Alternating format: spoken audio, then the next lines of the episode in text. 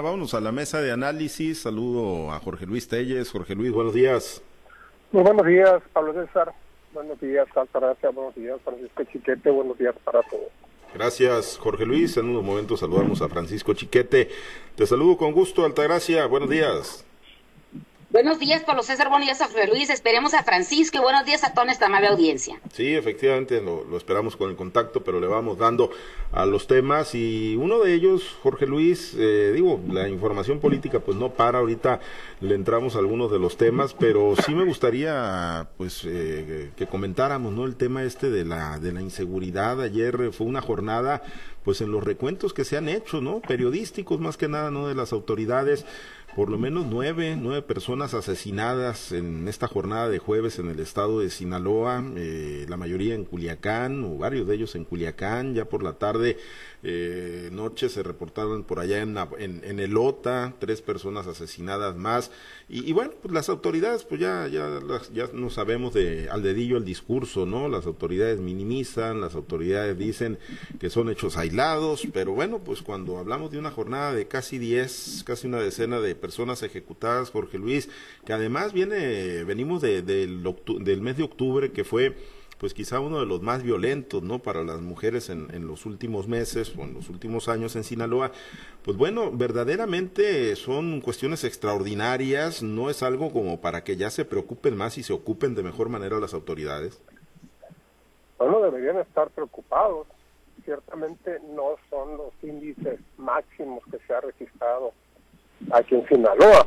Bastaría volver a la época de Felipe Calderón y el segundo trino de Jesús Ayrán Padilla, cuando se desató la llamada guerra contra el narcotráfico, pues que generó un baño de sangre.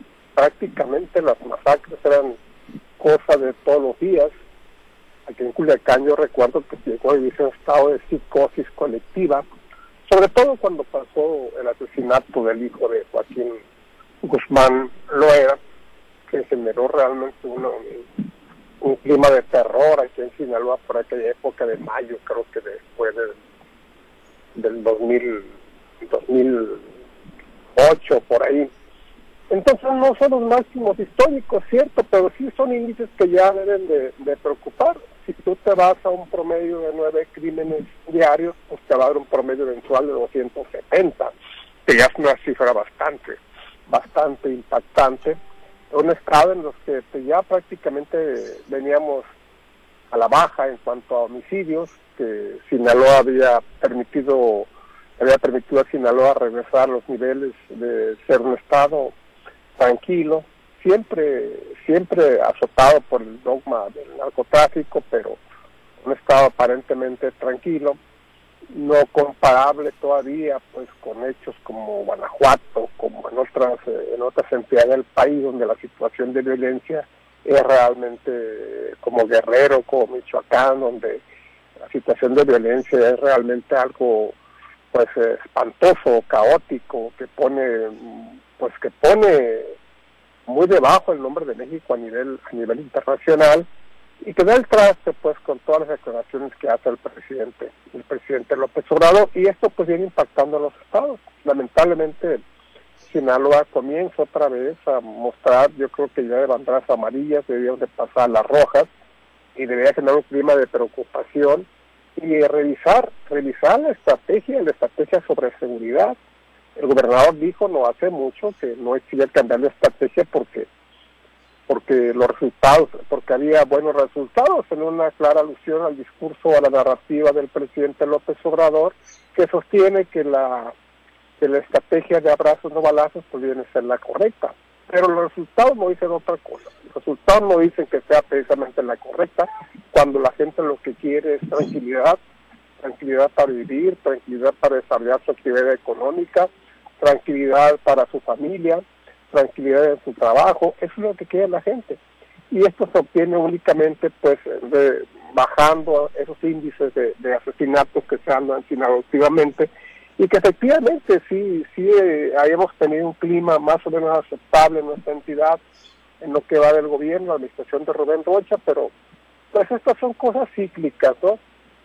Una rueda de la fortuna, así como sube, baja, va y viene, y lo, lo que llama la atención es que la reducción de los índices de criminalidad o incremento no corresponde, no corresponde a las estrategias que el gobierno, sino son más bien movimientos naturales en el accionar del crimen organizado. De cualquier manera, el gobierno debe estar cruzado de brazos, no debe estar únicamente en actitud, en actitud expectante, porque ahorita fueron nueve, mañana pueden ser más, y la cantidad puede crecer, y esto puede generarle un problema serio al gobernador, cuando está por rendir. De hecho, ya está por entregar su informe, su segundo informe de gobierno, y de comparecer ya 29 ante el Congreso del Estado para dar a conocer lo que ha hecho en dos años de gobierno, en los que pues tendrá que destacar la materia de seguridad, cómo va, cómo, cómo está, si está satisfecho, si va a haber de estrategia, qué es lo que va a suceder.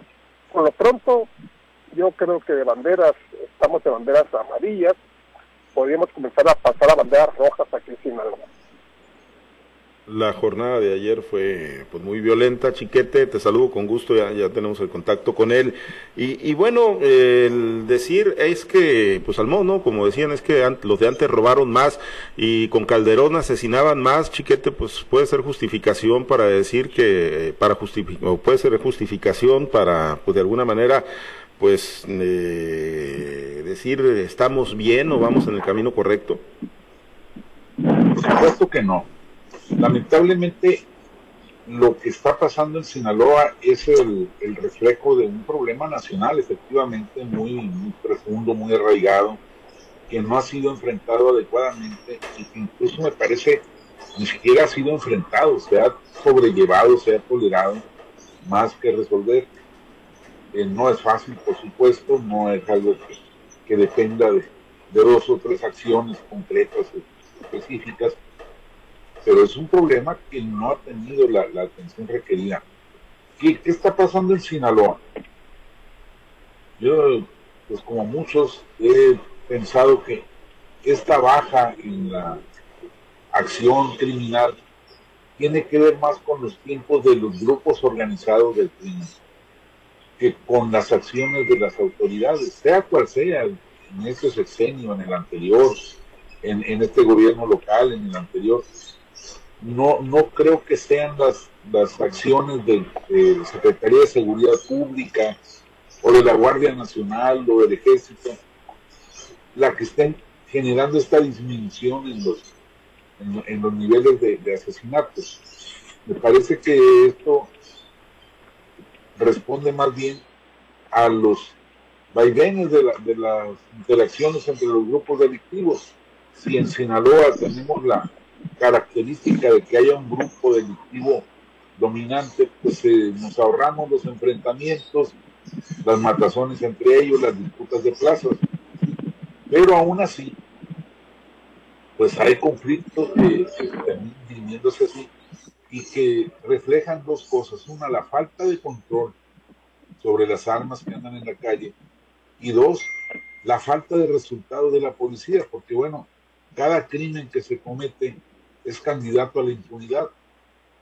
Desafortunadamente no hemos conseguido que nuestros niveles de, de punitividad, de, castigo de los asesinatos se eleven hasta llegar a ser considerado el delincuente que, bueno, corre un riesgo específico, concreto a la hora de matar a alguien.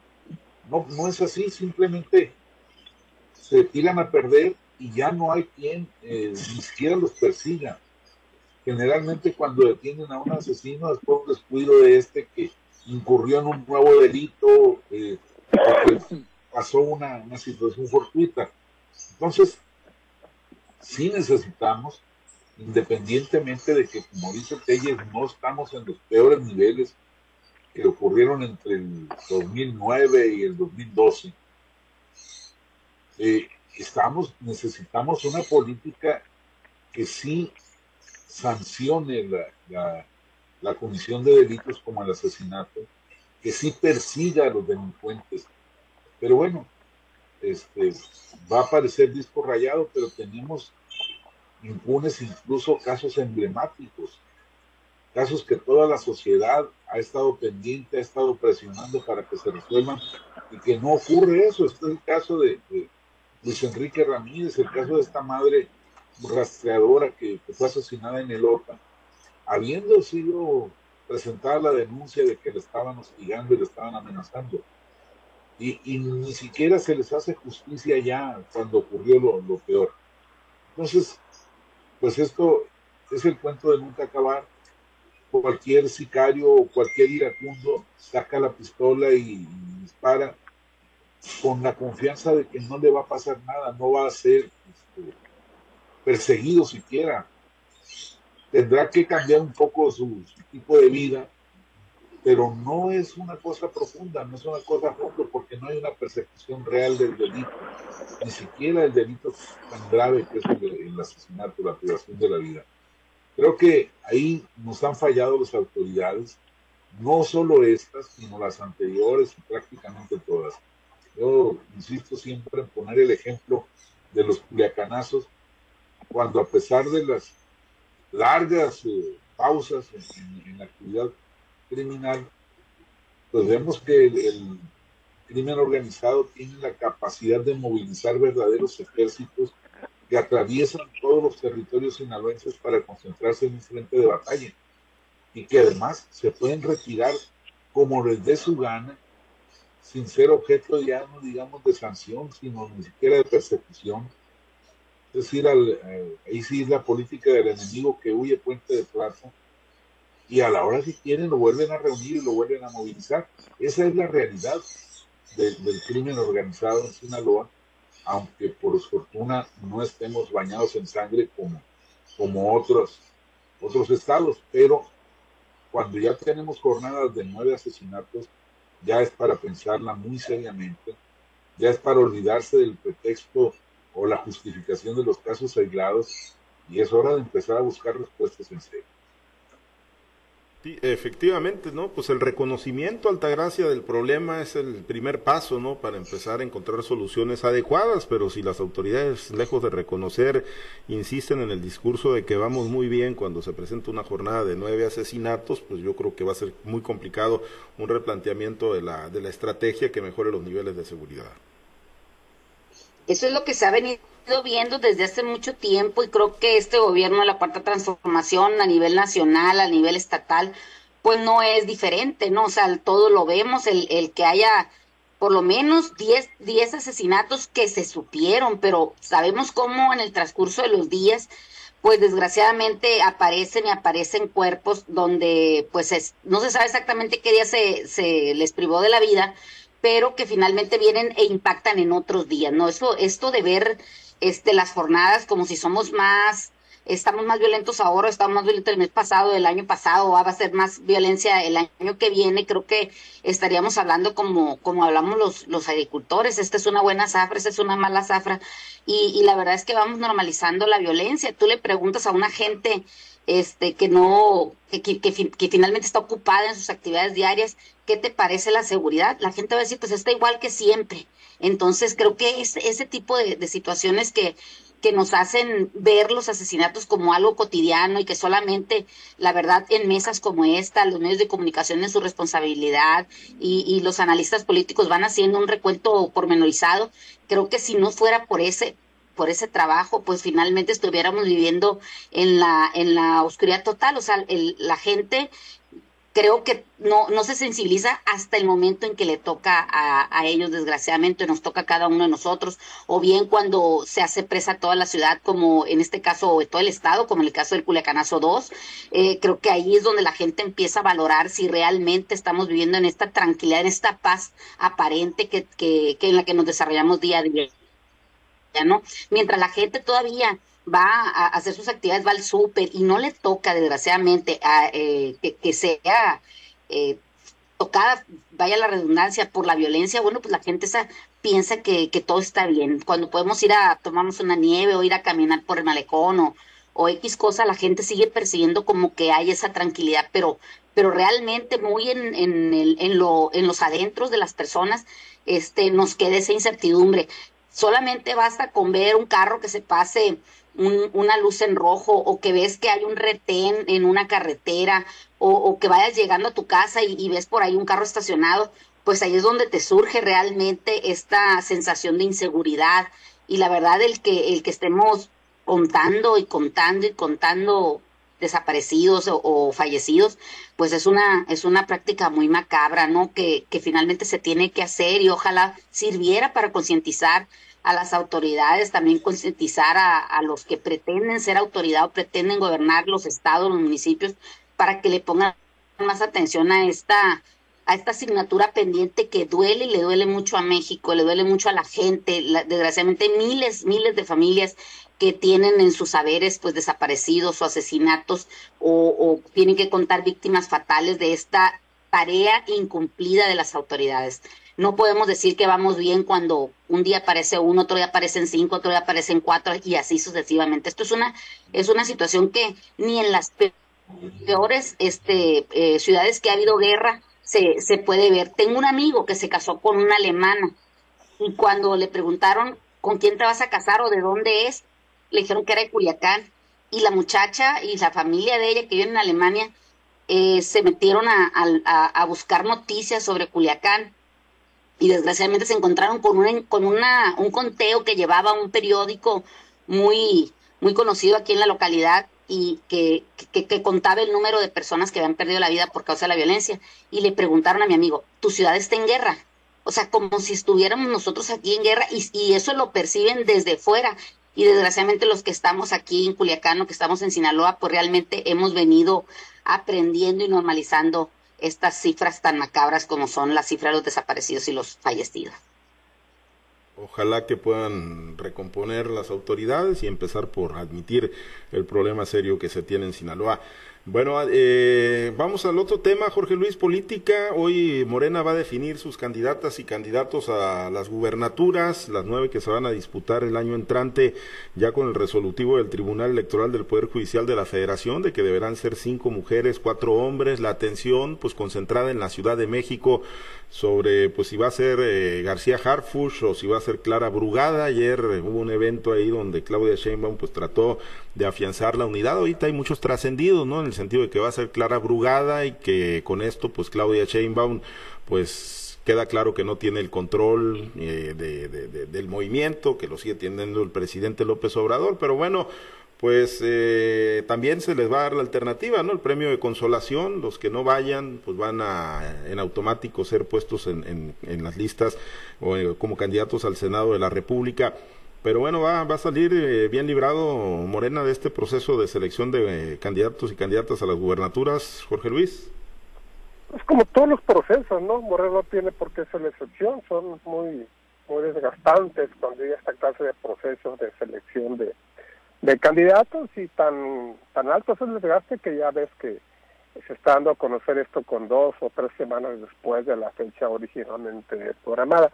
Fíjate que yo no sé por qué, no sé por qué este, eh, cuál sea la opinión de ustedes, eh, me interesaría conocerla, pero yo no sé por qué dudan de que, por qué le dan a Claudia Sheinbaum la, posibilidad o la factibilidad de que ella vaya a ser la que decida por el candidato a la, a la gobernatura de la Ciudad de México, a la jefatura de gobierno. Yo creo que una decisión de esa naturaleza no la va a soltar el presidente López Obrador. Él es el presidente, él puso a Claudia Sheinbaum y él obviamente que va a ser el, factotum, el que dé la última palabra en cuanto a la elección de, de, de, la, de la jefatura de la, ciudad, de, la Ciudad de México.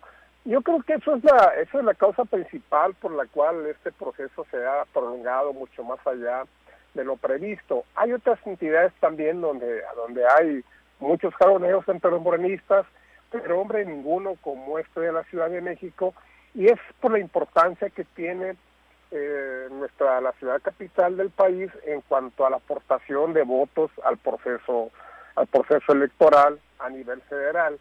Yo creo que eso es una situación que se debe estar cuidando mucho, pero lo que no tengo ninguna duda y no no no no no lo digo como pronóstico porque ya ves que no retiro ninguno lo que no tengo ninguna es que es el es que la decisión final va a corresponder al presidente. No va a ser una decisión de Claudia Sheinbaum como como ya muchos especulan que hay un agarre entre Sheinbaum yo creo que no hay ningún agarre. López Obrador el momento que quiera quita Sheinbaum y pone a otro, inventa cualquier forma, cualquier figura para hacerlo. Yo no sé por qué están dudando de esto, de que, que se le está dando mm, atribuciones que, que teóricamente deberían de corresponder a Claudia como candidata presidencial, pero que en este momento estamos viendo que ni ahora ni antes eh, el presidente iba, va, el presidente en funciones va a, va delegar esta facultad en la candidata presidencial o el candidato presidencial en procesos anteriores. Esta, que no quepa duda, es decisión del presidente López Obrador.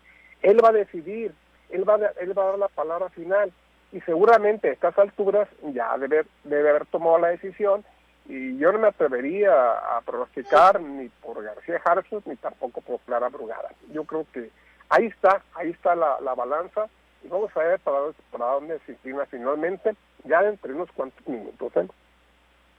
Eh, hoy se da a conocer esto, Chiquete, entonces pues eh, con respeto, digo, con todo el respeto que, que sí se merecen las tradiciones indígenas, las culturas, pues lo que le entregó el presidente López Obrador a Claudia Sheinbaum, eso como bastón de mando, pues que un, simple palo que no sirve pues ni siquiera para aplacar gente y no aplica aquí la, la de que muerto el rey vive el rey, en este caso la reina.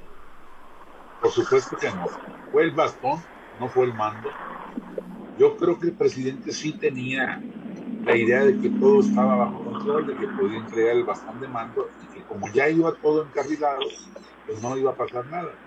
El problema es que el presidente ya había cedido a la propuesta de Claudia Sheinbaum para que el candidato en la Ciudad de México fuera Omar García Harfuch.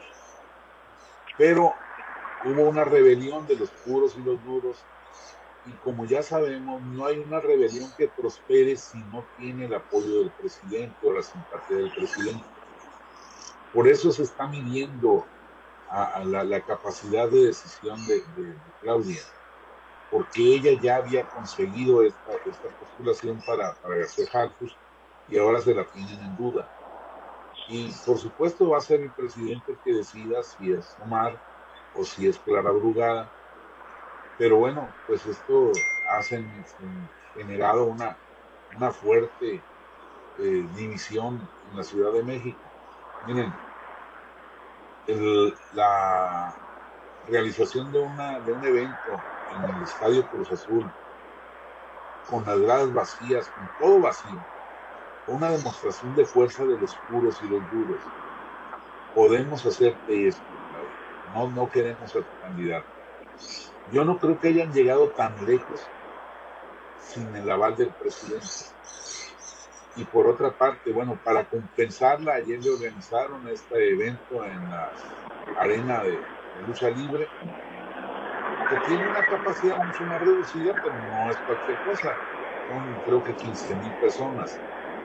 Y estaba de bote en bote, como dicen en, las funciones de lucha.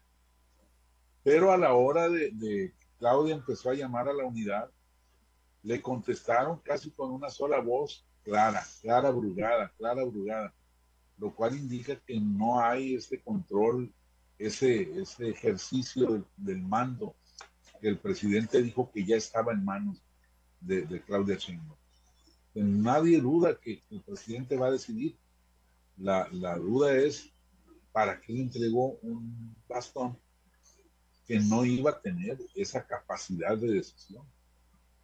Y esto, más allá de eso, me parece que es una demostración de que el presidente no se quiere ir a su casa, no se quiere ir a su finca, quiere seguir dirigiendo las, las, eh, los destinos de la cuarta transformación una especie de historia para, para el último. El último momento va a ser anunciado el candidato o la candidata de que, que, va a dirigir los destinos de la cuarta transformación en la Ciudad de México. Pues en esta, en esta jornada de decisiones, pues es, es la cereza del pastel. Pues va a estar interesante. Es que, es que Pablo César no es un problema de género, es un problema de poder entre los grupos. Sí. Esto, esto ya lo vino a pasar el, asunto del género.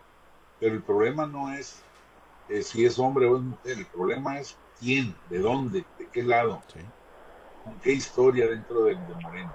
Así es, coincido totalmente. Bueno, pues nos vamos. Eh, excelente fin de semana, Altagracia.